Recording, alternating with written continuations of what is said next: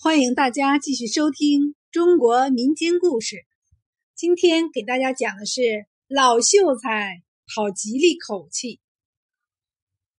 从前有个老秀才，非常讲究忌讳，干什么事儿总想讨个吉利口气。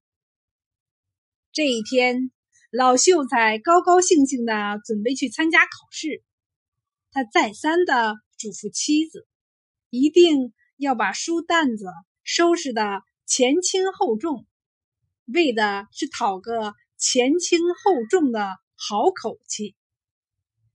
临出门时，他又故意把帽子丢在家中，放在一口棺材上，意思是此次应是又是官又是财。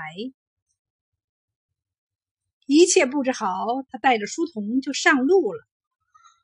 老秀才一边走一边和小书童谈心：“书童，这个担子好挑不好挑啊？”书童说：“老先生，好挑是好挑，只不过后面有点打屁股。”老秀才一听，眼睛瞪得就像灯盏窝一样，但也无可奈何。主仆二人继续赶路，又走了一段路，老先生突然站住了，故作震惊地说：“啊，坏了！我的乳冠丢在家中了。小书童，你赶快去帮我取回来。”书童只得跑回去，把他的帽子拿了回来。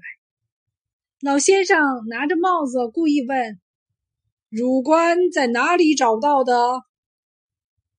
小书童一想，刚才说溜了嘴，得罪了主人。今天是个好日子，开口就讲棺材多不好。这次要接受教训，把话说的文雅一点。于是他说：“老先生是在受气上拿到的。”老秀才一听更气了，把脚一跺：“啊，受气！我出门。”又打屁股又受气，还考什么呢？他气冲冲的回到家，躺了三天三夜。